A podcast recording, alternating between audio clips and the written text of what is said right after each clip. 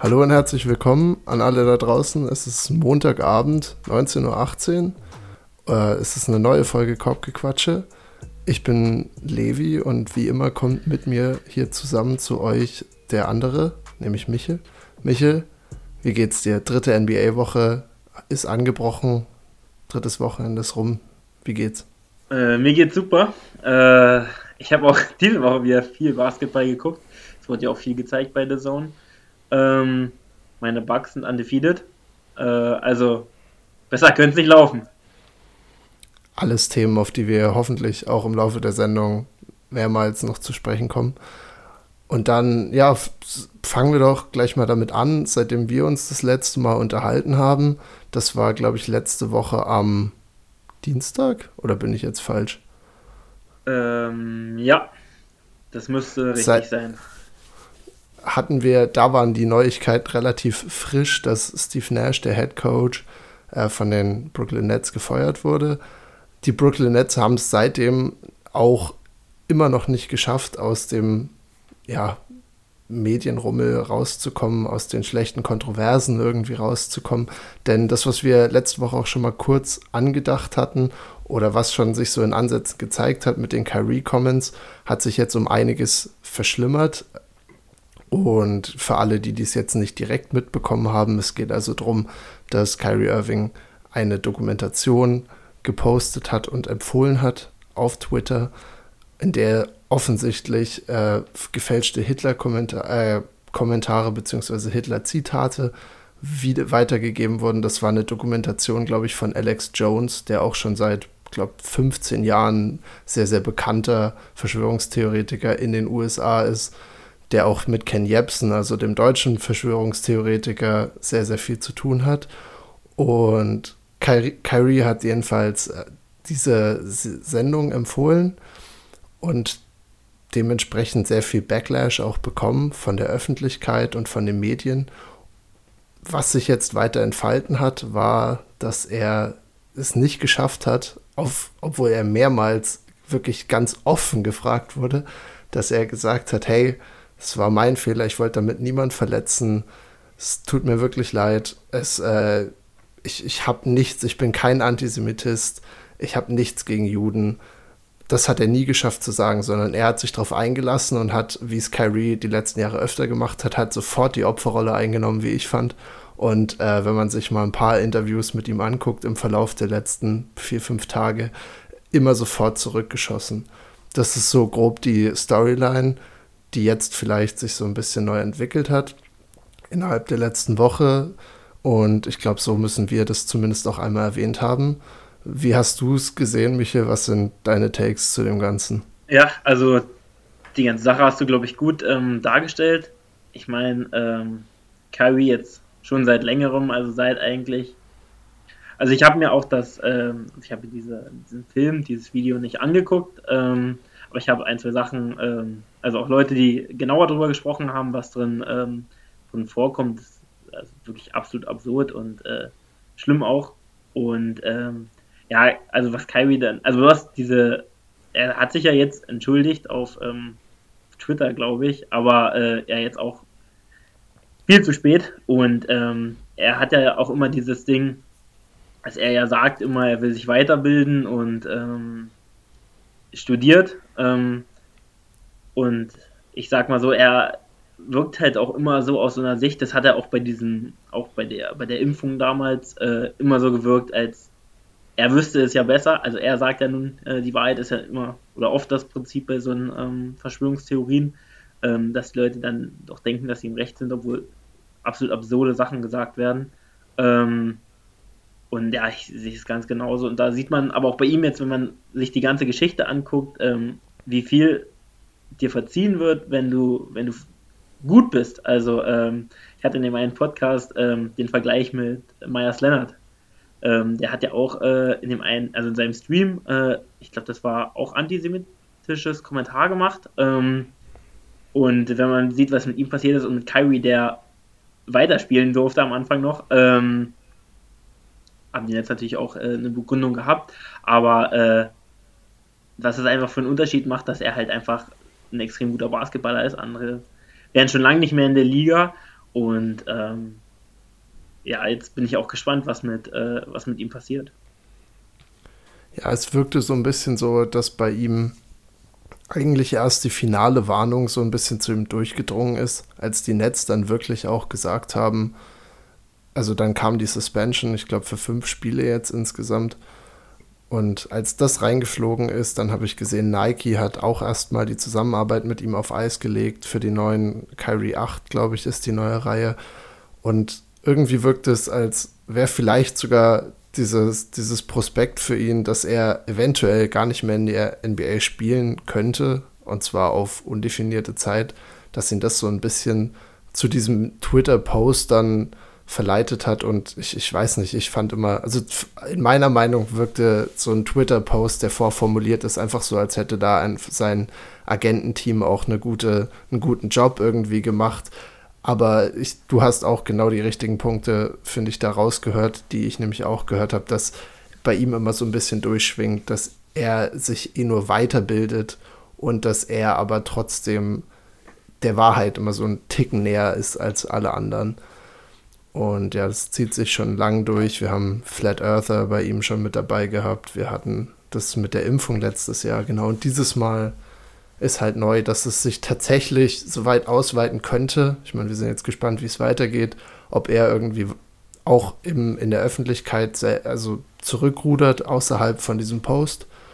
Und dann denke ich, wird es traurigerweise vielleicht noch länger ein Gesprächsthema sein und wir könnten, ja, so wie Kyrie sich gezeigt hat, kann man mit allem rechnen. Also es könnte auch sein, dass wir nächste Woche uns hier zusammensetzen und es das heißt, okay, Kyrie wird ab jetzt nur noch in China spielen. Und das könnte ich mir durchaus vorstellen. Hast du sonst noch ein paar, weiß ich nicht, ein paar Sätze zu Kyrie? Sonst würde ich zu einem anderen, auch eher düsteren Kapitel noch weitergehen. Nee, wir können gern weitergehen. Ich finde, da hat man auch nicht mehr viel Lust drüber zu sprechen, über, über Kyrie. Ja, dann kommen wir nämlich zu einem viel jüngeren Spieler, der sich aber auch schon in ein schlechtes Rampenlicht gebracht hat, praktisch in ja, ähnlich finde ich zu der Story von Deshaun Watson, die in der NFL kursiert ist seit mittlerweile anderthalb oder zwei Jahren. Äh, hat sich Josh Primo, eigentlich ein sehr, sehr vielversprechender junger Spieler von den Spurs, wurde letztes Jahr gepickt, auch in der ersten Runde. Der ist, wurde von dem Team entlassen, ich glaube Freitag vor mittlerweile anderthalb Wochen. Und das kam so ein bisschen aus dem Blauen raus. Er hat daraufhin den, den Post verfasst, dass er an seiner mentalen Gesundheit arbeiten will und deswegen jetzt die Pause auch braucht und so weiter. Und das Ganze hat sich dann ein bisschen weiter vertieft, weil es ja schon sehr kryptisch war, warum auf einmal dieses, dieser junge Spieler, von dem glaube ich auch die Third-Year-Option aufgenommen wurde, nicht von nicht allzu langer Zeit, äh, warum der von einem Team entlassen wird. Und es hat sich gezeigt, dass äh, die ehemalige Psychologin der San Antonio Spurs dann eine Anklage gegen die Spurs und gegen Josh Primo vor Gericht jetzt bringen will, in der es darum geht, dass er sich halt mehrmals unpassenderweise vor ihr entkleidet hat und das somit auch so noch ein bisschen in das, ich glaube, es fällt dann unter sexuelle Belästigung, aber da bin ich nicht im Gerichtsjargon oder im Rechtsjargon drin. Und genau, das ist die zweite eher ja, düstere Off-the-Court-Geschichte, die wir hier in der NBA gerade zu laufen haben. Ja, was ich, ich, dadurch, dass das so eng zusammengekommen ist und deswegen interessiert mich auch, was du davon hältst, hatte ich so ein bisschen auf einmal Vibes zur NFL, wo einfach so Drama außerhalb des Feldes ganz, ganz normal ist. Und jetzt in der NBA, die sich immer viel darum bemüht hat, auch mit der Zeit zu gehen, auch Vogue zu sein, dass äh, die Spieler auch irgendwie immer vernünftiger wirkten als in der NFL, weil einfach nicht so viel rausgekommen ist, dass halt die Hälfte irgendwie schon mal Gefängnisstrafe gesessen hat, abgesessen hat oder so. Und jetzt kamen diese zwei Stories auf einmal raus, was mich so ein bisschen hat zweifeln lassen. Deswegen, ja, wie siehst du das Ganze? Äh, ja, also mich hat natürlich auch überrascht, als er ähm, als er entlassen wurde.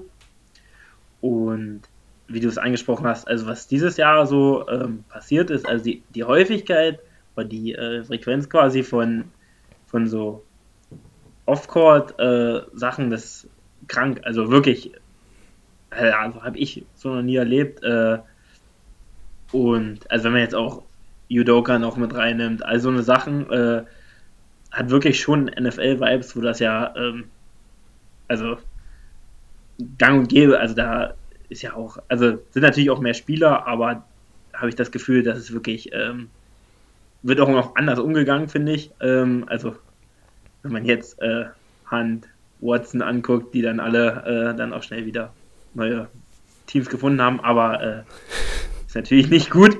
Ähm, aber wenn dann zum Beispiel ähm, Primo jetzt, äh, das ist ja alles noch auch mit der Organisation in der, in der Schwebe, weil die ähm, der oder der Organisation schon mitgeteilt worden sollte, dass das passiert ist und äh, ja, es wird jetzt wahrscheinlich alles ähm, nochmal aufgearbeitet. dann bin ich auch gespannt, weil die Spurs ja eigentlich auch als Organisation gelten, die immer so ein bisschen, ähm, ja, die halt wenig, so ein bisschen ähm, wie die Patriots wenig äh, Off-Court-Issues haben, äh, die einfach Basketball spielen oder auch Greg Popovich. Ähm, da bin ich jetzt auch gespannt, was da alles rauskommt, weil ähm, das wäre natürlich ein Skandal. Äh, der wäre natürlich ganz übel. Sowas darf natürlich äh, in keiner Organisation und dann nicht äh, in so einer Organisation äh, passieren. Das denke ich auch, auch der Vergleich zum Ende nochmal sehr, sehr treffend. Und ja, da bei beiden Stories wird sich, glaube ich, noch viel tun in der nächsten Zeit. Auch das, da werden wir unweigerlich auch drauf zu sprechen kommen. Aber ich denke, nachdem wir hier jetzt wenn ich mal kurz auf unsere Anzeige gucke, schon um die zehn Minuten mit traurigen Themen verbracht haben, können wir jetzt auch tatsächlich mit Basketball einsteigen. Und als ersten Tagespunkt, glaube ich, für heute müssen wir nochmal das Wochenende kurz rekapitulieren. Ich lasse dich jetzt einfach mal anfangen, weil du schon gesagt hast, äh, deine Bugs verlieren immer noch nicht. Also sie können immer noch nicht verlieren. Mittlerweile 9 und 0. Mal schauen, wie, wie lange wir dieses Spiel hier noch spielen können. Am Wochenende glaube ich Oklahoma City unter anderem geschlagen am Samstag. Äh, ja.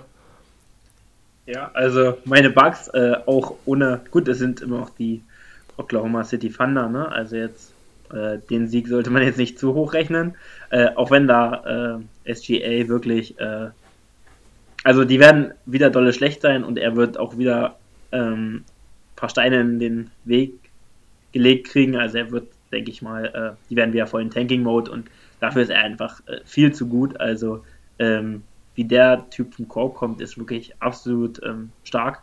Und dass der jetzt bei so einem Team spielt, ähm, ist eigentlich absolut schade, weil ist ein wirklich richtig, richtig guter Spieler. Ähm, aber hoffentlich dauert das ja auch nicht ewig mit den ähm, mit den Thunder. Aber ähm, auch absoluter äh, All-Star-Kandidat, wenn die, die Thunder ihn dann nicht noch runternehmen würden und äh, die auch ein paar mehr Spiele gewinnen würden. Also was der kann, das ist wirklich ähm, absolut stark. Aber ansonsten meine Bugs, es ist äh, einfach schön. Also ich habe äh, viele Highlights geguckt. Gut, äh, auch noch ein Sieg am Samstag gegen die Timberwolves, ja nun auch Stimmt, jetzt nicht. Das war Back-to-Back -back auch sogar, ne? Mit genau. den, mit den, mit den, ähm, ja genau, mit OKC. Genau. Deswegen fand ich es so krass, dass sie jetzt 9 und 0 stehen. Weil ja. es jetzt in einem Back-to-Back-Wochenende, wo sie, glaube ich, sogar mal jemanden gesessen haben, wenn ich mich ja, nicht komplett ja. irre. Janis hat nicht gespielt gegen Oklahoma. Ja. Ähm, wie gesagt, Oklahoma. Ähm, und die Timberwolves auch, äh, habe ich mir ein bisschen heißer erhofft, das Team. Also ich weiß nicht, ob du alles um äh, Anthony, Davis, äh, Anthony Edwards mitbekommen hast. Ähm, Die Cat-Kommentare. Ja, ja, ja. Die, das, das die komischste, der komischste Beef zwischen Teammates, der irgendwie an die, an die Oberfläche der, der Medien gekommen ist, dass, dass Cat die, die Essgewohnheiten von, von Anthony Edwards nicht gut findet. Ja. Das habe ich auf jeden Fall mitbekommen. Der auch nicht mehr dankt, Anthony Edwards. er, er, er, hatte seinen ersten, ja. ich habe tatsächlich, ich habe mir nochmal die, die Stats angeguckt. Er hatte die ersten zehn Spiele, glaube ich, keinen Dank. Ähm, jetzt dann aber den ersten. Aber ist auch nicht weiter verwunderlich, glaube ich, wenn man sich anguckt, wie voll die Paint einfach ist bei denen. ja. Und auch deservedly so. Ich weiß nicht, ich habe ein, ein Highlight von Rudy Goberts Shooting Routine gesehen, wo er, ich weiß gar nicht gegen wen es war, tatsächlich sich an der Drei-Punkte-Linie wurde er natürlich komplett allein gelassen. Pick and Pop mit, Ed, mit Edwards. Äh, und Das war der, er, er hat nicht mal richtig überlegt, also er ist relativ straight hochgegangen für drei. Ich dachte, ich sehe nicht richtig. Aber das Ding ist auch wirklich einen Meter zu kurz gewesen. Also ich, ich, falls du es noch nicht gesehen habt, falls, falls ihr da draußen es noch nicht gesehen habt, ist auf jeden Fall, ist es das wert. Es sollte euch sofort angezeigt werden. Aber ja, das ist ein bisschen chaotisch, aber das ist alles, glaube ich, das, was die Timberwolves gerade so ein bisschen beschreibt. Ne? Ja, also das Video habe ich auch gesehen und das war ein Post von Bleacher Report und da, darunter stand als Kommentar von Bleacher Report, Woody Gobert has the green light. Und das habe ich nur gesehen.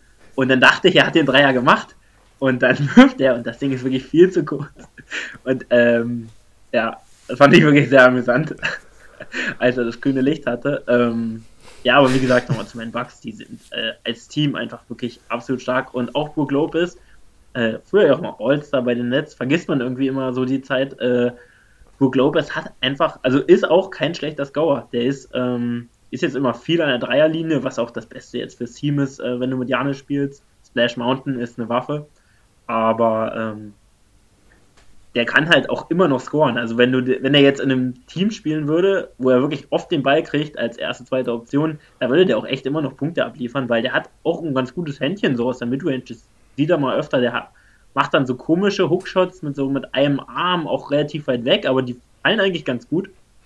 Und äh, ja, defensively, klar, mit Janis noch besser, aber auch ohne Janis. Ähm, du hast auch immer noch äh, Sergi Barker, Sergi Blocker, ähm, den du auch immer mal reinwerfen kannst. Jetzt natürlich keine, keine Waffe mehr wie bei den, bei den Raptors damals, aber Grayson Allen legt dann mal 19 Punkte auf. Ähm, also, ja, ich bin super positiv. Ähm, Osten natürlich auch stark mit den Cavs, die auch erst ein Spiel, glaube ich, verloren haben. Äh, auf die werden wir auch gleich noch zu sprechen kommen, oder? Hm, auf jeden Fall, auf jeden Fall. Ich finde trotzdem, was Milwaukee so, so spannend macht, ist einfach die Defensive, weil ja. sie sich ja schon immer durch eine sehr gute Defense ausgezeichnet haben. Äh, und jetzt schaffen das, obwohl sie im Angriff keinen Chris Middleton haben, sie haben keine Wings mehr, weil alle verletzt sind und sie, ich finde, die Defensive trägt dieses Team trotzdem so gut. Und so der, ein, ein Beatrider von den Bucks, den ich in einem Interview gehört habe, der hat es auch kurz versucht, relativ einfach zu umschreiben.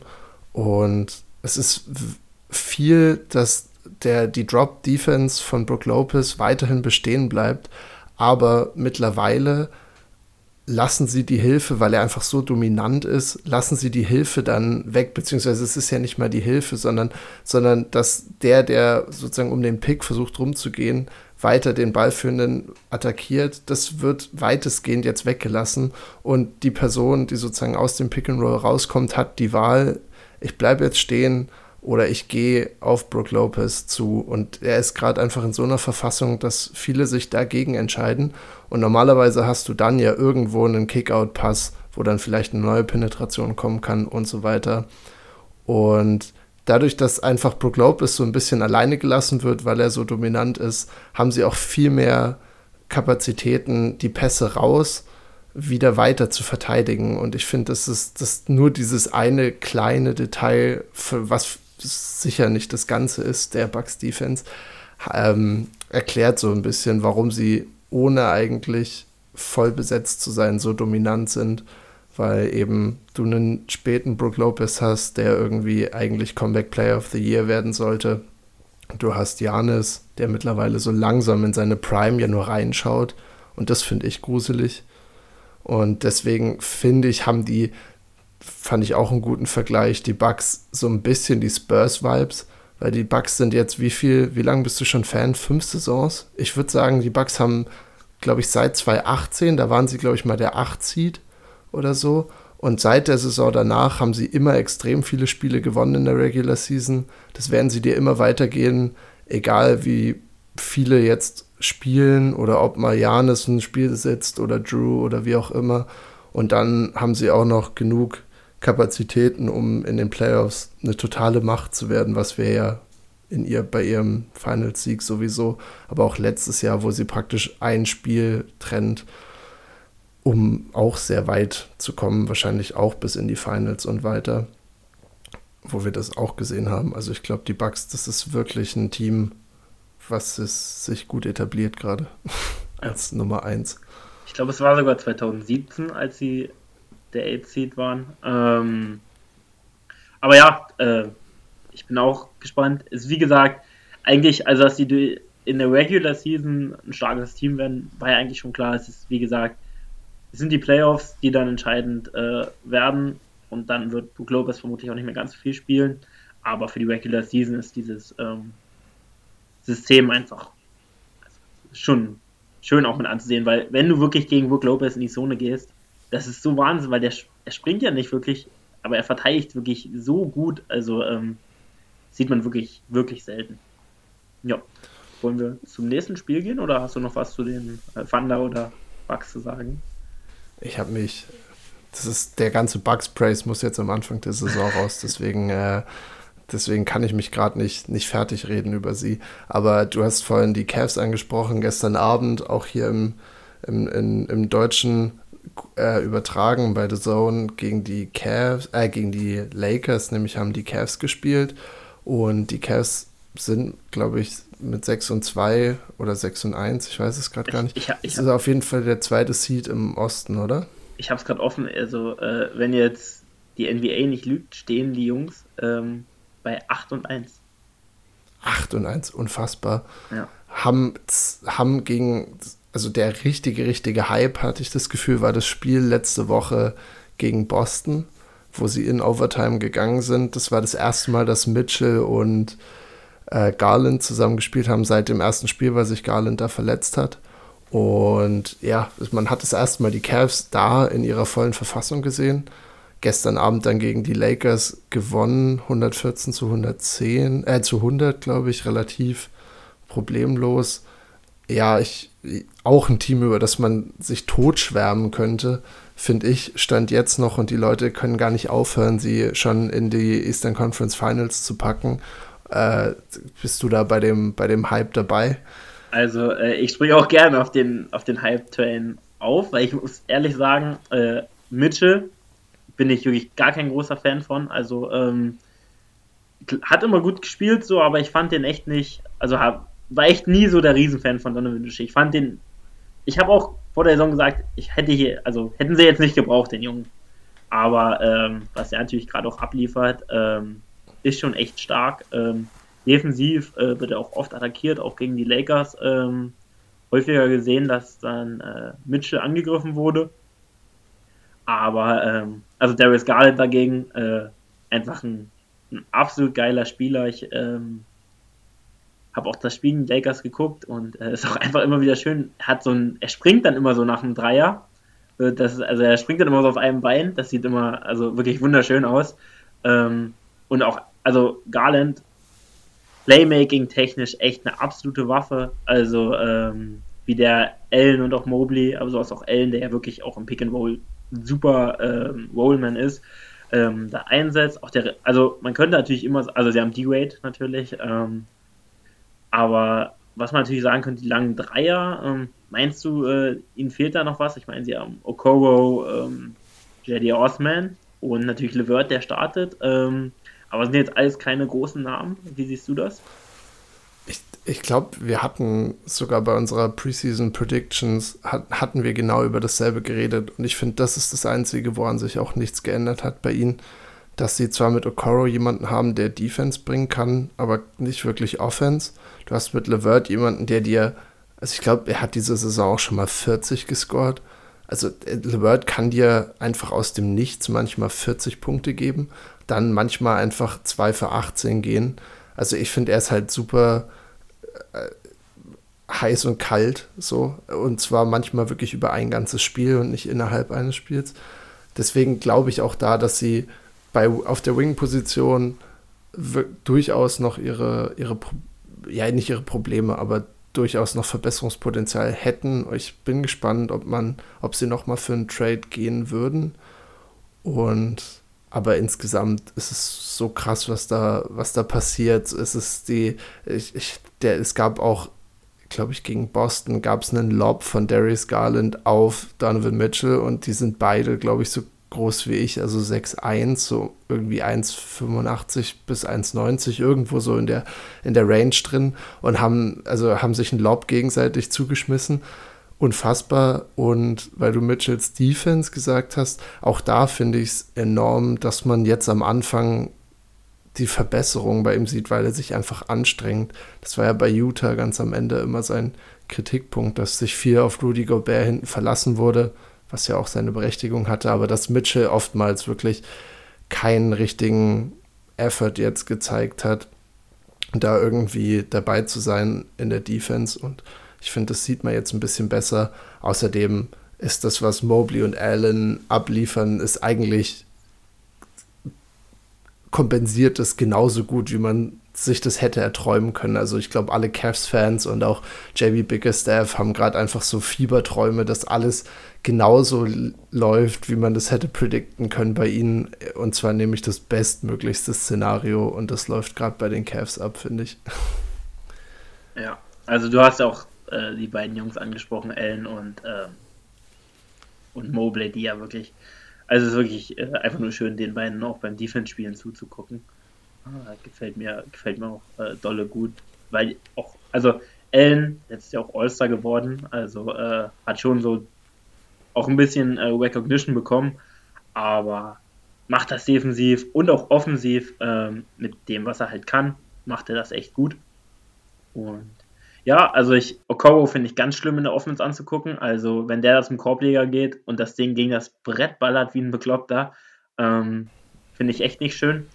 Aber äh, wie gesagt, defensiv ein guter Mann. Und äh, Levert halt, also ich mag ihn eigentlich, weil er, also ich mag auch so Instant Offense Guys, aber so als sechster Mann wäre halt schon äh, vielleicht äh, noch besser, wenn du dann einen 3D Guard hättest, also nicht nur einen defensiven Guard, äh, Flügel wie, Okoro. Aber äh, ein schönes Team und die machen einfach super Spaß. So ein junges Team, das freut mich wirklich sehr und ähm, was sagst du zu, äh, ich weiß nicht, ob du es mitbekommen hast, aber den MVP-Chance für Russell Westbrook ähm, von den Lakers-Fans während des Spiels. Ähm, also ich habe da, es ist verrückt für mich einfach nur. Du kannst gerne mal was dazu sagen. Oder auch zu den Lakers sagen, allgemein. Genau, wollte ich gerade sagen, die, die andere Seite gestern Abend hat ja irgendwie auch so seine, seine eigene Storyline schon ewig lang laufen, nämlich die LA Lakers. Und auch gestern Abend wieder Russell Westbrook haben wir, glaube ich, seit der allerersten Folge, seitdem wir das erste Mal gequatscht haben, nicht mehr richtig besprochen. Er hatte irgendwie, er hatte dieses eine Play gegen Portland, wo ihn auf einmal dann wirklich die ganze Welt zerrissen hat, ist jetzt, kommt jetzt von der Bank bei den Lakers und seitdem äh, kriege ich öfter so Statistiken einfach angezeigt, dass er jetzt wirklich genau der solide Spieler ist, irgendwie irgendwas von 16 bis 18 Punkten öfter scored, wirklich effizient auch scored. Und das, was ich gestern Abend gesehen habe, ich habe durch die NFL immer mit einem Auge nur so hingeguckt, aber finde ich, trifft auch bessere Entscheidungen. Manchmal schießt er noch den Dreier aus dem Nichts irgendwie, was blöd ist. Aber dann, wenn er den trifft und respektiert wird, geht er auch zum Korb in den nächsten Spielzügen. Und ja, wie du sagst, irgendwie auf einmal, nachdem er komplett zerrissen wurde und gehatet wurde und vor allem in LA, weil LA halt so eine harte Crowd ist und die Fans da einfach so streng sind mit ihren Spielern, wenn man so will. Zu sehen, dass sie, dass sie nach dem ersten Sieg schon sich gefeiert hätten, als wären sie jetzt gerade irgendwie eine Runde weiter in den Playoffs gekommen. Und Russ, der die, die Leute da in den, im Stadion anfeuert, wenn es irgendwie 50 zu 48 steht im Mitte zweites Quarter. Ich finde es lustig zu sehen. Ich finde es auch cool zu sehen, weil es ein bisschen weggeht von diesen, dass, dass die so dämonisiert werden alle und dass man die Spieler gar nicht mehr so als Spieler sieht, sondern nur noch irgendwie als laufende Statistiken oder das, was sie falsch machen. Aber ja, die Lakers immer noch 2 und 7 im Endeffekt. Äh, sie hatten irgendwie zwei so Meme, die zwei Siege kamen irgendwie in so Meme-Spielen, hatte ich das Gefühl, wo Austin Reeves auf einmal einen Dreier trifft gegen die Pelicans. Äh, und ja, das ist das, was, was mir so zu den, zu den Lakers einfällt. Also es ist, ich denke auch, die müssten eigentlich jetzt nochmal einen Trade zünden. Und ja, mit 2 und 7 sehe ich das auch nicht so weit gehen. Um, aber andererseits war es auch genau das, was zu erwarten war, weil ich glaube, außerhalb von den großen Dreien, äh, sich, wenn man sich das Team anguckt, gab es eigentlich nicht viel Hoffnung, dass die besser sind als letzte Saison, wo sie genau das auch waren, wo sie halt 30 oder 35 Spiele gewonnen haben. Ja, also äh, ich muss sagen, ich war auch also jetzt kein Hater. Ich meine, was hört das jetzt nicht, was ich sage. Ich habe auch keine Kommentare so geschrieben, aber äh, ich war halt schon immer, ich hatte eine Meinung zu was und die war in den letzten Jahren sehr negativ geworden. Aber ich glaube, was er auch wirklich braucht, ähm, ist halt so eine Crowd, die hinter ihm steht. Äh, ich hatte, also er kommt ja über die Energie und äh, ich habe das Gefühl, das hilft ihm auf jeden Fall. Ähm, er, wenn er den Dreier trifft, hat er es auch gut gemacht und ist ja auch für die Lakers gut, wenn, wenn sie noch traden wollen. Also sein Marktwert, wenn er so weiterspielt, wird äh, enorm hochgehen. Was ich auch echt äh, löblich finde, dass er da von der Bank kommt, ohne was zu sagen. Ähm, hat man ja bei vielen Stars, ähm, Carmelo zum Beispiel, ähm, gesehen, dass es nicht so, ähm, nicht so leicht gemacht wurde. Und äh, hat mich, ey, also freut mich wirklich, äh, Westbrook, äh, West, Westbrook äh, mal wieder so zu sehen. Du wolltest Westbrick sagen, ich, oder? Ich wollte, ich, sagen? ich wollte sagen, hat sich wirklich schon einge, eingebrannt, aber nee, äh, Russell Westbrook. Ähm, und das hat mich also wirklich super doll gefreut, wenn er da zum Korb geht und auch mal ein Lob. Klar, manchmal ist es absolut wild, was er da auch manchmal macht, also veranstaltet, aber äh, er, ist, er ist ja kein super schlechter Spieler, äh, aber äh, verdient halt sehr viel. Und ja, hat mich echt richtig doll gefreut, aber die Lakers allgemein, es ist halt wirklich, wenn ich Gabriel da auch rumlaufen sehe, ähm, der, also balltechnisch ist das wirklich, also dem brauchst du den Ball ja wirklich nicht geben. Also er kann vielleicht einen Tipp machen, einen Dank, einen Rebound, aber dann soll er den Ball auch wirklich möglichst schnell abspielen. Also ich weiß nicht, die Sequenzen, wo ich ihn mit Ball gesehen habe, waren halt immer Turnover. Ähm, und es waren drei oder so, wo ich mich jetzt noch daran erinnern kann. Ja. Das war, äh, das war nicht schön und äh, ich glaube, die Lakers haben nicht schlecht gespielt. Ähm, LeBron hat äh, viel aufgelegt, der Wurf fällt immer noch nicht, aber ähm, ja, nicht schön, nicht schön anzusehen. Ähm, war natürlich jetzt auch ein starker Gegner, aber ich sehe da echt nicht, äh, echt nicht viel Potenzial für die, für die Lakers. Ich denke auch nicht, die ganze Saison wirkt jetzt schon irgendwie so, als wäre es darauf ausgelegt, dass LeBron irgendwann den Scoring-Title holt. Und das, das ist der Erfolg, den die ganze Mannschaft und die ganze Stadt irgendwie feiert. Ja, und viel mehr sehe ich zu den Lakers dann auch nicht. Ein anderes Team vielleicht, was am Wochenende auch gespielt hat, was sich weiter komplett unverständlicherweise im Westen manifestiert als Superpower an der man anscheinend nicht vorbeikommt, äh, sind die mittlerweile bei 8 und 3 stehenden Utah Jazz. Äh, wollte ich, ich musste es nochmal erwähnen. Ich glaube, wir haben sie in jeder der letzten beiden, drei Shows äh, erwähnt. Und es ist, es ist unfassbar. Sie stehen bei 8 und 3. Die Teams, die sie schlagen, sind vor allem immer also jedes Mal, wenn ich, ich habe glaube ich noch kein Spiel live von ihnen gesehen, aber die Teams, die sie schlagen, es ist zweimal die Grizzlies sind dabei unter anderem und die, ich kann es gar nicht, ich kann es gar nicht glauben. Also der, der, der Style von Basketball, den sie spielen, ist so unglaublich erfrischend. Sie haben diese schnellen Ballbewegungen, viel Passen, äh, wenig stagnierende Offense, was mir immer sehr gefällt, was halt aber nicht der typische NBA-Style ist. Und wenn man bedenkt, dass das Ganze in einem System passiert, wo du einen First-Time-Coach hast und ein Team, was nur zusammengewürfelt ist, also wo wirklich keinerlei Teamchemie entstehen kann, überhaupt nur, ist es mir ein Rätsel, aber sie schicken die Leute rauf und runter, äh, sie gewinnen gegen alles. Was sagst du zu den Jazz, Michel? Was, was machen wir mit ihnen? Was fangen wir jetzt mit ihnen an? Ja, also wir waren uns ja auch beide in der ersten Episode ziemlich sicher, dass die Jungs ähm, gar nichts gewinnen. Also sie müssen sich jetzt auch mal langsam anstrengen, nicht zu gewinnen. Ähm, dass die komplett im Tank-Mode sind. Aber ja, wenn man sich das Team anguckt, haben wir ja schon mal drüber gesprochen, die haben echt, echt Spieler, die performen können. Ne? Also Lauri natürlich, der jetzt nochmal unleashed ist, ähm, der aus der Eurobasket äh, gut rausgekommen ist, aber auch Unfassbar. ein, auch ein, auch ein Conley, äh, da, sind, da sind einfach Spieler bei, die, die gut Basketball spielen können und äh, wie du es angesprochen hast, ist halt nicht dieses zentrierte Basketballspiel um einen Spieler herum, ähm, wie jetzt bei den Mavs oder bei jedem Team eigentlich, das einen Superstar hat, wo dann äh, viel ISO gespielt wird. Ähm, ist eine viel Ballbewegung und ja, ist, ich meine dann Sexton, Clarkson, Conley, das sind Vanderbilt, Olinik, äh, Malik Beasley, da sind viele Spieler bei, wo jetzt, also wo die Lakers würden sich da um jeden von denen, äh, also die würden ihre, also LeBron wird sich wahrscheinlich ein Bein abschneiden, um, um so eine Jungs dabei sich zu haben. LeBron wird versprechen, zu Utah zu gehen nach Ende der Saison, wenn sie ihm dafür für die eine Saison jetzt äh, irgendwen davon geben. Ja, also es sind ja wirklich Top-Rollenspieler und Lauri, ich dachte schon immer, er könnte mehr, weil den Bulls ja dann oft auch als äh, so wirklich nur Spot-Up-Shooter äh, genutzt. Ich denke, er hat schon ein bisschen mehr gezeigt, aber da auch natürlich nicht viel den Ball gehabt und freut mich auch. Äh, sieht nach einem super coolen Typ aus, finde ich. Äh, so blond, groß. Ähm,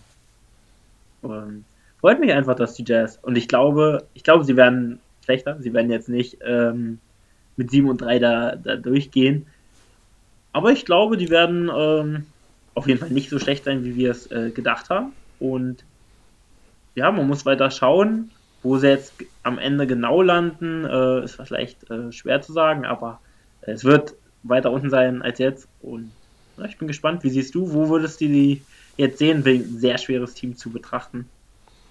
Ich, ich glaube, es fällt irgendwie so viel damit, äh, wie die, wie sie sich entscheiden zu traden. Der, der Punkt, den du da ge gemacht hast, finde ich, hat es genau getroffen. Äh, wenn sie so weitermachen und keinen traden, weil sie sagen, hey, wir haben unendlich viele Picks gefühlt schon bekommen von unseren zwei Superstar-Trades wir sind eigentlich gut aufgestellt, aber wir haben natürlich dann keine Odds, wahrscheinlich nächste Saison für Wemby zu gehen.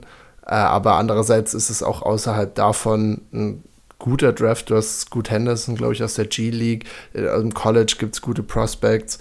Bin jetzt noch nicht super drin im Draft, im Draft äh, äh, Modus, aber zumindest das, was man so ein bisschen hört, finde ich, kann man qualitativ gute Spieler in der ganzen ersten Runde nächstes Jahr auch kriegen. Und ich denke, wenn sie so bleiben, würde ich sie wirklich einfach als Play-in-Team oder irgendwie in der Range von sieben bis zehn sehen, weil einfach sie sich mittlerweile, ich meine, man muss auch so sehen, sie haben mittlerweile jetzt schon fünf Punkte vor, also fünf Spiele Vorsprung auf so ein Team wie die Warriors, von denen wir dachten, dass sie, äh, dass die der Juggernaut sind im Westen und eben auch vielen anderen. Die Lakers sind sie auch sechs Punkte, äh, sechs Spiele mittlerweile vorne. Und dementsprechend finde ich, wenn man sich auch anguckt, wen sie geschlagen haben, die Nuggets, Timberwolves, Pelicans, äh, dann Grizzlies zweimal, die Lakers, die Clippers. Also es sind alles Teams, wo du jetzt sagst, okay, die haben jetzt wirklich nicht irgendwie gegen, ja, gegen die absoluten Abschaum gespielt und das ist nur dein, also das ist einfach nur der Schedule gewesen, der ihnen da geholfen hat. Aber andererseits denke ich, wenn sie sich entscheiden, Spieler zu traden, gerade sowas wie Vanderbilt, denke ich, der wird viel Nachfrage bei ihm sein. Äh, auf der anderen Seite können sie ja mit allem aufwarten. Du hast Scorer ohne Ende. Mike Conley würdest du noch gut für was wegkriegen. Dann finde ich, haben die Jazz das Potenzial, dass sie nächstes Jahr äh, einfach die ganze erste Runde theoretisch draften könnten. Also, und sie würden dann auch noch sacken hinten raus in der Saison, was ihre Chancen verbessert. Also keine Ahnung, das, so wie das jetzt passiert ist, haben sie alle Möglichkeiten. Ich glaube, man würde ihnen, man könnte ihnen nichts übel nehmen, egal wie sie sich jetzt entscheiden. Und das, was ich gesehen habe, ich glaube, ein Spiel von ihnen habe ich äh, gesehen live. Äh, die, die Crowd ist unfassbar. Also Utah, die Fans lieben es. Es ist die, es ist, die rasten aus, es ist viel Interaktion mit den Spielern da, es ist eine ultra gute Stimmung, wenn du dir dann die Rockets anguckst, äh, im Toyota Center in Houston, wo, wo die, da können die, die Warriors in die Stadt kommen mit voll besetztem Team und die kriegen die Ränge da nicht voll, selbst unten nicht direkt am Feld. Und dann siehst du es bei Utah an irgendeinem Mittwochabend, denkst du, die sind in einem Play-in-Spiel, weil die so ausrasten, wenn Markinen irgendwie wieder einen Dreier ballert. Und allein das muss ich kulturell vielleicht sagen, dann wünscht sich mein Herz vielleicht doch, dass sie es jetzt einfach weiterspielen. Oh ja, das ist, glaube ich, das ist, ich, ich, das ist mein Wunsch. Das hoffe ich auch. Ich hoffe, dass sie jetzt einfach so gut spielen, dass sie sagen, ach komm, wir ziehen einfach durch. Ähm, das wäre wirklich schön. Also, das ist einfach, ein, also es kann einem, glaube ich, auch nicht, nicht Spaß machen, das Team, weil, also so ein Basketball, der, der macht zum Zuschauen immer Spaß. So nicht zentrierter Basketball auf einen Star. Und also diese Energie, wie du es angesprochen hast, die da immer durchgeht, ähm, finde ich auch wirklich schön. Ich würde es mir auch wünschen, aber ich die könnten halt wirklich mit den, die nur die, die Thunder und die Jazz nächstes Jahr picken, äh, theoretisch, wenn sie ihre Spieler wegschicken. Pelicans kommen vielleicht auch noch mal mit rein, Pelicans, je nachdem. Ja, ja.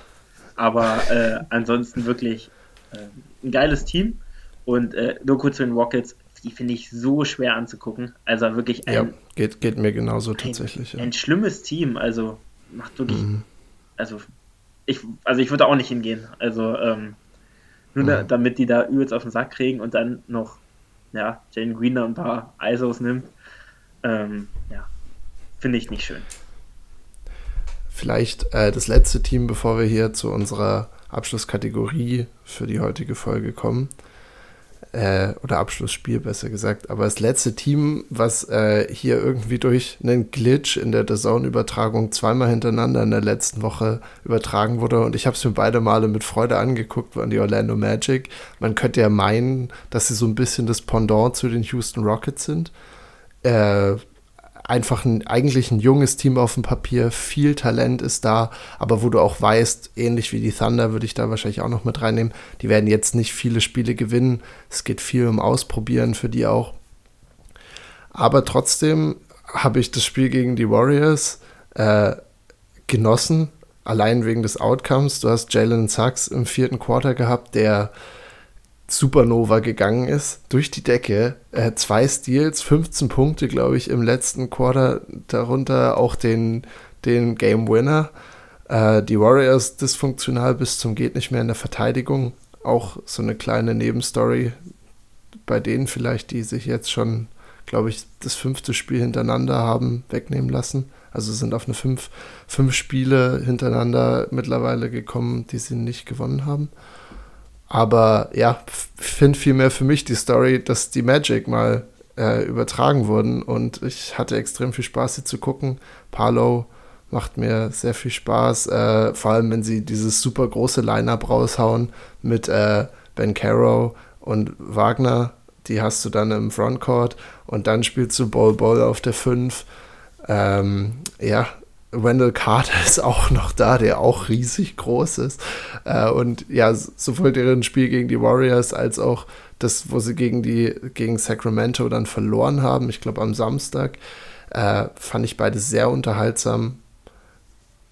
Ja, bevor wir so, bevor ich so ein paar kleine Einzelheiten sage, was ist so dein, dein Overall Take zu den, zu den äh, Magic? Also ich habe auch beide Spiele geguckt und ich muss echt sagen, also kein Vergleich zu den, zu den Rockets. Ähm, es ist, hat richtig viel Spaß gemacht. Also Jalen Sachs bin ich eigentlich jetzt gar nicht so der Fan von. Ähm, defensiv wurde er auf einmal zu, äh, ja, John Stockton. Äh, also wirklich, äh, hat einfach richtig Spaß gemacht. Also dass die, die äh, gegen die Warriors noch gewonnen haben, war ich auch sehr froh, dass ich mir das bis zum Ende angeguckt habe.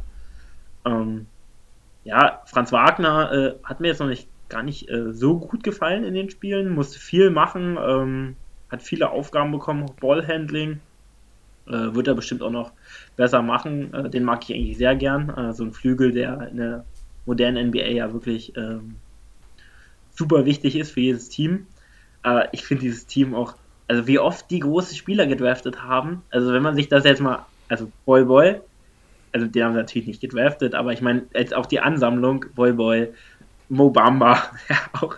Ja, Mo Bamba kommt von der Bank ja, mit einer 2,54 Wingspan und äh, Bol Bol mit einer 2,40 Wingspan ist der Starter. Also die beiden zusammen könnten einmal um den ganzen Court fassen. Es ist unfassbar.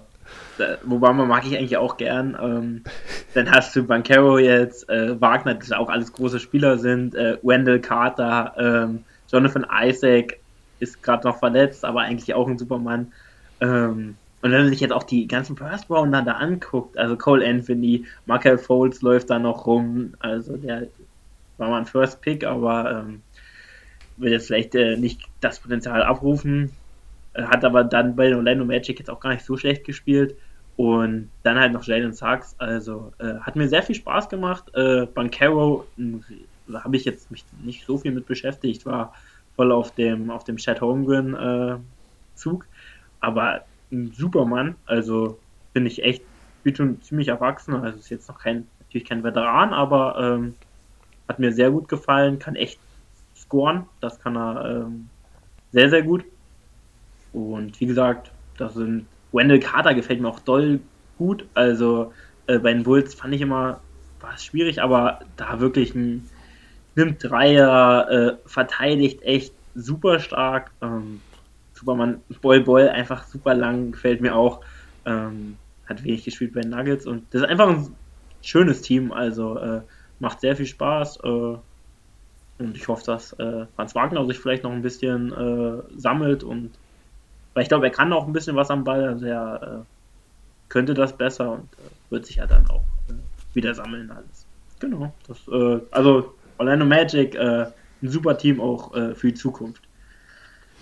Mich, mich wundert, dass du so hart mit Franz bist, muss ja. ich tatsächlich sagen.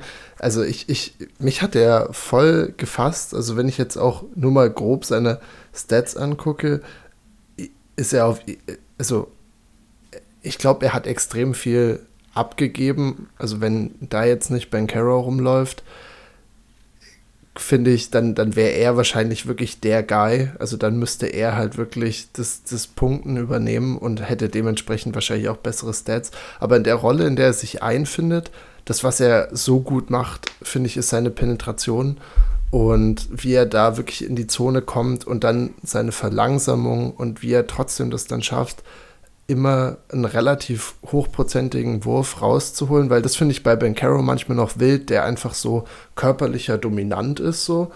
Ähm, aber der oftmals dann so stoppt und dann irgendwie für ein Fade in die andere Richtung geht. Ich finde, das hat Franz schon ein bisschen besser für sich, dass er da wirklich durchzieht und wenn er merkt, er hat ein Mismatch, dann auch eigentlich immer zu hochprozentigen Abschlüssen kommt. Und ja, also ich meine, das, was er macht, sind 18 Punkte und dann 4 und 4 Rebounds und Assists. Ähm, ja, ich denke, je nachdem, das ganze Team ist ja wirklich noch in der Findungsphase, auch vom System her. Da werden wir mit ihm, glaube ich, auch noch eine Menge Spaß haben. Deswegen, äh, vielleicht ist es gut, dass du so kritisch mit ihm bist, weil ich bin, bin gerade wirklich schon ein Fan, muss ich sagen. Ich bin Franz Wagner Fan. Der Bart gefällt mir extrem doll. Ich glaube, wenn du Deutscher in der NBA bist, dann musst du diesen Bart tragen, um dich äh, erkennbar zu machen. Aber ja, das sind die, das sind die Orlando Magic. Äh, machen, machen einfach, machen Spaß und ich fand es auch cool, dass sie international auch ein bisschen mehr gepusht werden. Ja. Letzte Kategorie für die heutige Folge äh, ist was, das nennt sich My Guy äh, aus dem Englischen. Und wir wollen das frei übersetzen mit, das ist mein Mann. Das heißt, jeder von uns hat sich, äh, wie viel hast du rausgesucht? Ich, ich habe mir drei rausgesucht. Ich auch, ich auch, ja. Okay, also jeder von uns hat sich drei Spieler rausgesucht, die ihm extrem gut gefallen haben. Ich denke, wahrscheinlich habt ihr jetzt auch schon die Präferenzen so ein bisschen mitbekommen. Ich glaube, die Spieler, die ich jetzt sagen werde, sind heute zum Teil auch schon mal gefallen, die Namen. Äh, und es geht jetzt um in keinster Weise hier da, darum, irgendwie Superstars zu nennen und zu sagen, wow, was für eine Saison Damian Lillard vielleicht spielt. Also für mich geht es darum, dass wir hier, wenn wir schon Besitz von einem Spieler und von seinen Talenten ergreifen, dass wir uns ein bisschen vielleicht sogar aus dem Fenster lehnen und vielleicht den ganzen, ja, so mal in die zweite und dritte Runde von den Fantasy Drafts äh, auch schauen und uns da unsere Lieblingsspieler rausgeben gepickt haben. Dementsprechend freue ich mich, deinen Namen zu hören und ich würde ich auch gleich bitten, dass du da anfängst. Ja, sehr gerne. Also ich werde mit einem Spieler anfangen. Ähm, ich glaube, den haben wir, über den haben wir, glaube ich, noch nie gesprochen. Ähm, das wird gut. ist aber ein Spieler, der mir einfach super viel Spaß macht. Ähm, schon, also wir haben ja nicht über Superstars gesprochen, aber der Spieler ist schon ähm, oft All-Star geworden, aber äh, es handelt sich um einen älteren Spieler. Es ist, ich habe, ich sage kurz vorher noch, äh, ich habe schon eine Vorliebe für Power Forwards, also Blake Griffin, den ich äh, sehr gern mag. Der ist es nicht tatsächlich. Das wäre das wär ein Hot Take gewesen. Also da, da hättest du wirklich deinen dein Wert gut investiert, wenn du jetzt Blake Griffin äh, in Besitz nimmst. Aber es ist Kevin Love.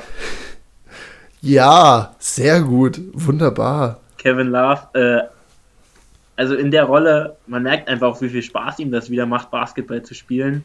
Ähm, klar, es sind jetzt nicht die überragenden Sets, aber legt 12 Punkte auf, 7,7 Rebound, 2,4 Assist. Passing bei ihm ja wirklich immer eine Sache, ähm, die macht er einfach stark. Und wenn er, er mal, also er trifft 41 Prozent äh, aus dem Dreierbereich, ähm, ballert auch ordentlich, also äh, wenn er auf dem Feld ist, spielt nur 19 Minuten und äh, hat sechs Dreier pro Spiel. Äh, ich, also wirklich, der macht mir auch so viel Spaß äh, anzuschauen, weil ich finde, klar, er ist nicht mehr beweglich und so, aber der macht einfach viel gut. Äh, der hat einen super hohen Basketball-IQ und ja, auch ein Spieler, also der macht einfach unglaublich viel Spaß, dem gucke ich so gern zu, wenn der da seinen Dreier ballert, egal ob er trifft oder nicht. Er ballert auch gleich den nächsten. Ähm, ja, also auch seine Entwicklung in den letzten Jahren von gar keinen Bock auf die Cavaliers mehr ähm, zu jetzt so viel Spaß, äh, will gar nicht mehr getradet werden. Ähm, ja, das ist my guy. Äh, ich weiß nicht, du scheinst ihn ja auch äh, zu mögen, kann man auch, glaube ich, äh, nicht nicht mögen, ist ein super geiler Typ. Ja, und unfassbar. Also ich, Michael hat hier gerade während seines Monologs, glaube ich, nur äh, nonverbale Zustimmung von meiner Seite aus bekommen. Deswegen genau richtig geraten. Auch ich bin großer Kevin Love-Fan. Und das Einzige, was mir da eingefallen ist, ist vor allem eben, was du gesagt hast, wir sind zwei Jahre davon weg, dass er äh, getradet werden wollte. Das, das wirkte, er ist, glaube ich, bei, dass er irgendwie bei 30 Millionen war pro Jahr, die er haben wollte. Und du dachtest, boah, für einen Spieler, der keinen Wert mehr hat, der irgendwie nur mit LeBron gut funktioniert hat, was, was machen wir mit dem jetzt? Und diese Veränderung zu sehen und anscheinend, was man so an den Stories hört, ist ja auch einfach so extrem wichtig für die Teamkultur. Also er, er, der hält das Team zusammen, der liebt seine Rolle und ich finde, du hast alles sehr gut zu ihm gesagt. Also Kevin Love, das ist ein guter Pick. Auch wahrscheinlich einer, für den LeBron locker noch einen First Rounder jetzt springen lassen würde. Einfach nur, damit er zusammen mit Kevin Love irgendwie untergeht äh, und, und ein bisschen Freude dahingehend hat. Ja, äh, ich möchte noch kurz noch was sagen, dann äh, kannst du gleich deinen Spieler vorstellen. Äh, Kevin Love macht mir auch einfach so viel Spaß. Also allein beim Reden könnte ich die ganze Zeit grinsen, weil macht mir einfach sehr viel Spaß. Und ich glaube, LeBron wird sich auch sehr freuen, weil äh, der hätte einfach so einen Spieler, dem man halbwegs vertrauen würde und der natürlich auch dann mit Abstand der beste Shooter wäre. Aber ja, ähm, Kevin Love bin ich sehr zufrieden mit dem Pick. Ähm, kannst gerne mit deinem ersten Spieler ähm, beginnen. Ja, unfassbar. Dafür, dass Michael hier in der Vorbesprechung noch gesagt hat, dass, dass seine Picks äh, nicht durchdacht waren, finde ich, ist das ein super Pick. Äh, ich gehe mit einem, den du vorhin schon äh, mal angesprochen hast, einen, der gerade noch zu, also der gerade noch in dem Club drin ist von den Spielern, die über 30 im Average haben. Und es ist einer von den Oklahoma City Thunder, es ist SGA. Es, ich ich habe mich schlecht gefühlt, ihn zu picken, weil ich dachte, oh, der ist schon so auf dem Weg Richtung Superstar. Aber ich finde, wir haben am Ende, im Endeffekt die letzten Jahre so wenig in Anführungsstrichen von ihm gesehen und ihn nie in einer, in einer ernsthaften Situation gesehen. Und jetzt gerade sind die Thunder noch so, dass sie kompetitiv sind, dass sie Spiele zum Teil auch gewinnen. Und die Rolle, die er da drin spielt, finde ich, ist unfassbar. Die Stats, die er auflegt, sind der Wahnsinn. Und wenn man bedenkt, dass einer über 30 pro Spiel im Average hat, obwohl er praktisch die Dreier entweder komplett verneint zu nehmen oder sie sehr, sehr schlecht trifft noch obendrauf und nur mit seiner mit seinen Drives zu, zu Punkten zu kommen. Die Art und Weise, finde ich, wie er zum Korb geht, wie er sich bewegt, dass er zum Teil Offhand, Off-Foot-Layups zieht, äh, ist sehr, sehr beeindruckend irgendwie alles für mich, muss ich sagen. Und deswegen habe ich SGA genommen, weil ich finde, er, er ist, wenn wir uns das jetzt auch in einer größeren Perspektive mal angucken, ist er eigentlich ein Baustein für die Thunder. Es war, glaube ich, öfter die Debatte, ob sie nicht SGA drehen können gegen noch mehr Picks, wenn es jetzt zum Beispiel nächstes Jahr Draft Night ist. Ähm, und sie würden SGA gegen den First Overall traden und natürlich noch viel anderes. Aber ich finde, er hat so viel gezeigt in den letzten Saisons und diese Saison mehr denn je, dass er eigentlich zusammen mit Josh Giddy im Backcourt so vielversprechend ist.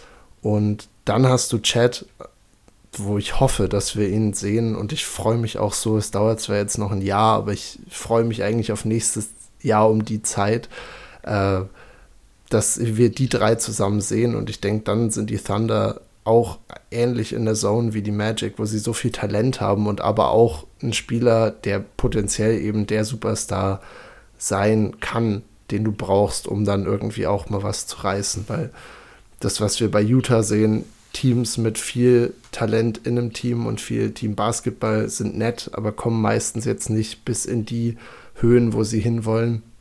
Du brauchst einfach irgendwie einen zumindest Top 10, Top 15 Spieler in der NBA in deinem Team, um auf den höchsten Ebenen mitzuhalten. Und ich denke, SGA kann das von mir aus sein. Also er macht mir echt extrem viel Spaß. Ich habe mir für die Vorbereitung hier einfach seine Highlights von dieser Saison angeguckt. Auch in der Defensive mit den Steals, die er hat. Unfassbar. Also mein erster Pick. Shay, Gilgis, Alexander. Ist ein sehr guter Pick. Äh, auch für mich echt ein Spieler, wo man sagen kann, der kann dein Guy sein. Also auch in der Meisterschaft, also im tiefen Playoff-Meisterschaft ist natürlich immer noch gibt natürlich äh, viele gute Spieler dann, aber der ist so ein Spieler, es gibt ja so viele Teams, äh, die jetzt keinen Spieler haben, wo man sagen würde, der, der hat dieses Top-Top-Niveau. Ich glaube auch, dass er da hinkommen kann. Hat er ja auch schon gezeigt, dass er klatsch ist, wenn es mal, wenn er mal spielen durfte.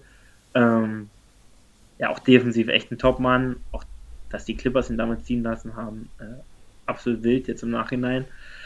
Und äh, ja, also ist ein sehr guter Pick. Äh, Spieler natürlich äh, viel Punkte, eigentlich schon vom Talent her All-Seite sein müssen. Ähm, und ich finde es auch immer noch sehr schade, dass er, also dass er jetzt nicht schon bei irgendeinem Team spielt, wo er wirklich in den Playoffs mitspielen würde. Aber das äh, wird er noch machen in seiner Karriere, ähm, weil der ist einfach so gut. Ähm, also wirklich in allen Bereichen. Also ist wirklich ein sehr, sehr guter Spieler. Dann Na dann, lass deinen zweiten hören. Komme ich äh, zu meinem zweiten Spieler. Ist auch ein Spieler, der etwas mehr Punkte auflegt, ähm, legt 24,6 Punkte auf, äh, wird in meinen Augen aber oft vergessen. Äh, eine, ein kleiner Fun-Fact äh, zu ihm ist ein Spieler, der äh, eine kürzere Reichweite oder Spannweite hat, als er groß, äh, groß ist.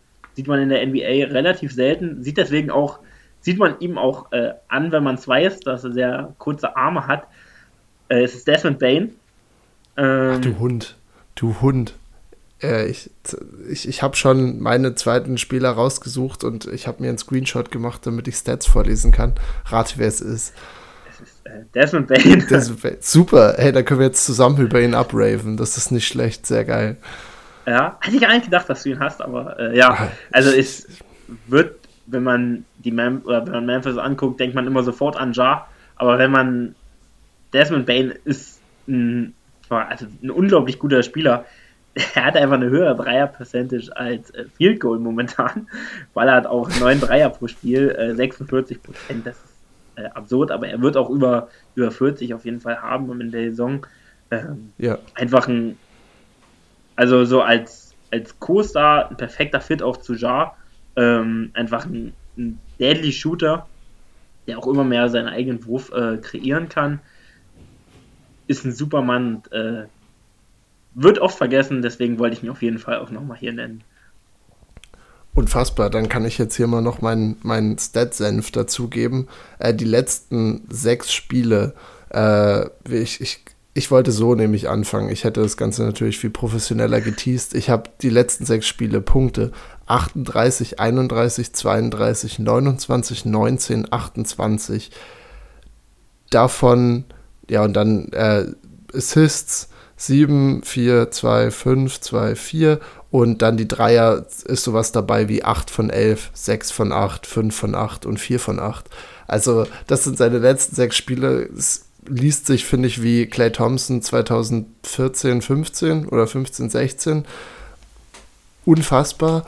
Und was das, finde ich, für Memphis macht, ist auch so unglaublich wichtig, weil du sagst es, Ja ist die Nummer 1 und Desmond Bain ist da, glaube ich, jetzt keiner, der da dahinter ist, äh, selber irgendwie die Nummer 1 zu werden, sondern er ist der perfekte Komplementärspieler zu Ja, finde ich, weil du mit Ja einfach diesen explosiven Point Guard hast, der äh, in die Lücken zieht, zum Korb zieht und mit Bane immer einen Shooter draußen hast, den die Gegner mittlerweile bei den Zahlen, die er auflegt, äh, die, die werden ihn immer respektieren. Das heißt, er wird an der Dreierlinie zum Teil so eng verteidigt wie JJ Reddick in seinen besten Zeiten. Und damit hast du so viel Platz für Jar. Also die nehmen sich keinen Platz gegenseitig weg, sondern, sondern Bane, finde ich, eröffnet das Spiel von den Grizzlies umso weiter und sie können so viel dann über ihn laufen und ihn immer stärker auch mal mit einbauen in den Gameplan, sodass die Gegner äh, nie von ihm wegrücken können. Und das macht einfach das Spiel, was Memphis hat, mit schnell, schnellen Drives und dann aber Kickout und noch ein extra Pass und noch ein extra Pass, sodass der Ball am Ende vielleicht sogar wieder bei ihm landet, macht das unglaublich wertvoll. Und deswegen dachte ich auch, Desmond Bain muss eigentlich genannt werden, weil es ist einfach, keine Ahnung, so ein inspirierender Spieler. Es gibt auch ein sehr, sehr gutes Interview bei JJ Reddick von ihm. Kann ich an der Stelle auch nur an alle empfehlen. Hat eine sehr, sehr tiefe Stimme. Der ist ähnlich wie Jalen Brunson, nicht so groß, aber hat eine Stimme, dass du denkst, vor dir steht irgendwie ein, ein Grizzlybär. Also extrem nicer Typ. Und das, weil du es mit den Armen angesprochen hast, man denkt immer, wenn man ihn dann sieht, sehe seh ich auch so aus? Also, weil er hat ja einfach den normalen, die normale Körperstatur, finde ich. Aber dadurch, dass seine Arme so normal aussehen, neben diesen anderen, wo die Arme bis in die Kniekehlen hängen, äh, finde ich, es sieht bei ihm immer so ein bisschen auch aus, als wäre da so ein bisschen was falsch. Deswegen glaube ich irgendwie, ich kann mich selber auf dem Basketballcourt auch nicht mehr so ernst nehmen, weil ich glaube, er hat trotzdem noch eine größere Wingspan als ich. Ja, schwierig alles. ja, ich habe auch sehr kurze Arme. Äh, Stelle ich mir jetzt auch, äh, will ich nicht sehen. Will ich nicht sehen. -mm. Ähm, ja, du hast es angesprochen. Also plus eins bei allem, was du gesagt hast, ist einfach ein super guter, super guter Mann für Memphis, auch so ein super, super guter Spieler. Ähm, und hat jetzt einfach eine Saison, wo er zeigt, was er kann und äh, Memphis hoffentlich auch. Ähm, willst du weitermachen? Soll ich äh, einen Spieler nennen? Na, dann sag ich jetzt den letzten und ich ja. glaube, bei dem werden wir uns auf jeden Fall nicht überschneiden. Mein letzter Spieler hier, in, mein letzter Guy für heute, er ist Bowl Bowl. wir, wir, haben ihn, wir, wir, haben ihn tatsächlich schon angesprochen. Ich, und ich finde, er muss nochmal genannt werden, weil gerade in der Magic-Woche, die wir letzte Woche hatten, äh, äh, ist er mir immer wieder aufgefallen. Ich fand ihn so beeindruckend, einfach dieses Wesen zu sehen, was 2,18 Meter groß ist, 2 Meter, knapp 2,40 Meter in der Wingspan hat.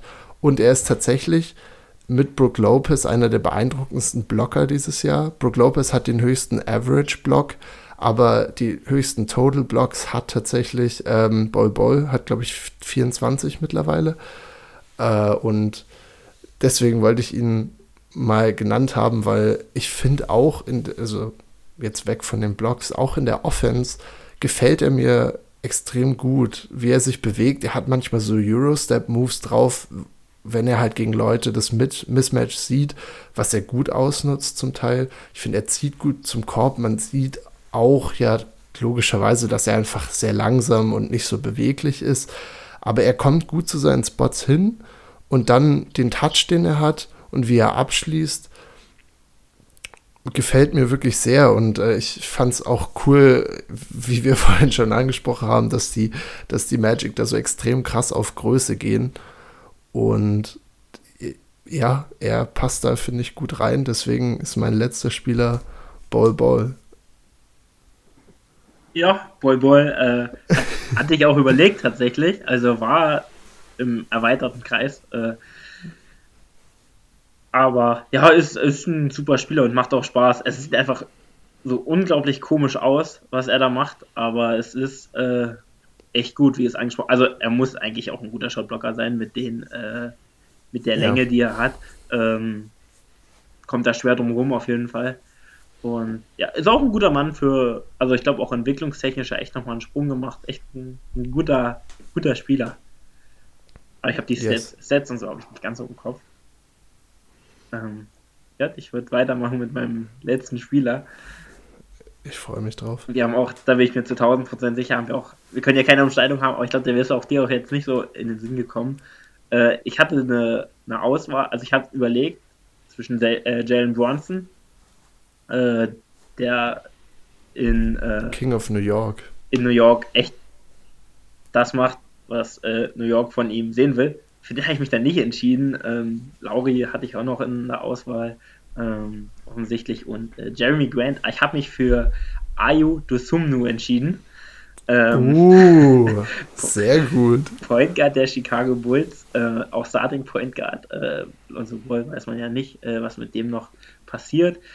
Ist jetzt kein Spieler, der jetzt super viele Punkte, auch 12,6 äh, Punkte, 4 Rebounds, 3 Assists, der ist auch nicht der, der super Passer, aber äh, für die Bulls, die auch Spaß machen zuzugucken, ähm, einfach ein, ein super Mann, darauf aber auf der Point Guard Position, der verteidigt und ähm, der auch 40% Dreier trifft, das sind auch 4 pro Spiel, jetzt gar nicht so wenig, 50% sonst aus dem Feld, ähm, nicht viele Turnover, hat nochmal einen Sprung gemacht von letzter Saison, spielt auch ein bisschen mehr, ähm, und ja, ich einfach ein Spieler, den ich auch mal äh, hier nennen wollte, der, der mir sehr viel Spaß macht. Ich freue mich immer, wenn er spielt, weil ich fand den am Anfang, als er reingeworfen, äh, reingeworfen wurde letztes Jahr, ähm, echt noch nicht so pralle, besonders dann er den Ball auch hatte.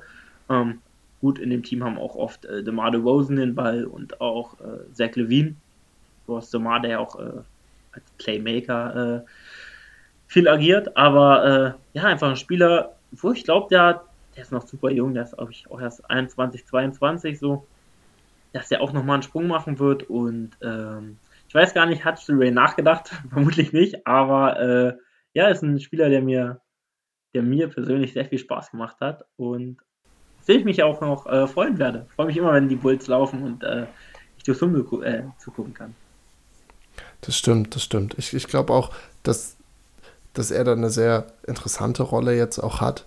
Äh, mit DeRozan, der wieder irgendwie MVP der ersten 20 Spiele mit Sicherheit werden wird und wieder in jeder MVP-Konversation auftauchen wird. Äh, und der aber auch diese Brückenrolle mit Lonzo, obwohl es ja mittlerweile man nicht weiß, ob es eine Brücken- oder irgendwie eine endgültige Rolle für ihn dann vielleicht auch ist. Aber hatte ich natürlich nicht auf dem Schirm. Oder hätte ich jetzt nicht in dem Zusammenhang genannt. Aber freut mich total, dass er hier mal erwähnt wird. Und dass, dass, dass du dich auch so, ich, ich hätte ich jetzt nicht erwartet, dass, dass du Dosumnu-Fan bist, weil er bei mir, finde ich, auch mal so ein bisschen durchrutscht. Ich ihn wirklich seinen Namen nur hier und da mal aufschnappe. Ähm, und, und, und deshalb ja, zu seinem Spiel gar nicht so krass viel sagen kann, aber das, was du zusammengefasst hast und, und wenn man sich dann so seine Rolle vor Augen führt, finde ich, äh, hat das Ganze schon sehr, sehr gut getroffen.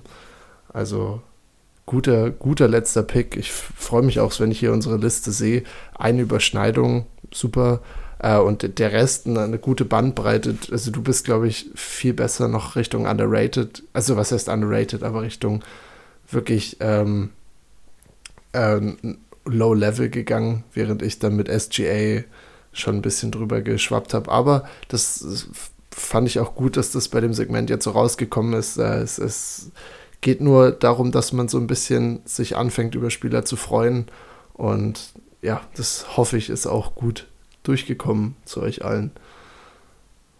Ja, das äh, hoffe ich auch. Hat mir auch mal Spaß gemacht, äh, so ein bisschen zu überlegen. Äh, wie gesagt, Kevin Love kam ja auch wirklich erst ähm, zwei Sekunden bevor wir auf Aufnahme gedrückt haben. äh, also war jetzt nicht keine gute Über also keine lange Überlegung. Ähm, dann war mir aber sofort klar, dass er da rein muss. Also ich hatte kurz über die Cavaliers nachgedacht und dann äh, ist mir Kevin Love irgendwie eingefallen. Und dann äh, musste ich den noch mit rein. Ja, wunderbar. Ich äh, gucke gerade, wir sind mal wieder bei einer Stunde 10 gelangt, angelangt. Es ist äh, wie immer ein absolutes Fest gewesen. Viel Basketball wurde bisher gespielt. Äh, Trends werden langsam ersichtlicher. Ich äh, freue mich, wie die NBA-Season sich so entwickelt. Ich freue mich auch extrem, irgendwie äh, dieses Format hier ein bisschen zu führen, weil ich mich dadurch selber einfach noch stärker informiere und auch richtig Spaß dran habe, merke ich das war es dann jetzt von mir für dieses Mal mal wieder. Und ich übergebe die allerletzten Worte wieder an Michel. Es war, äh, war wirklich sehr viel, äh, war sehr schön, hat mir sehr viel Spaß gemacht und ja, dann noch äh, schönen Abend.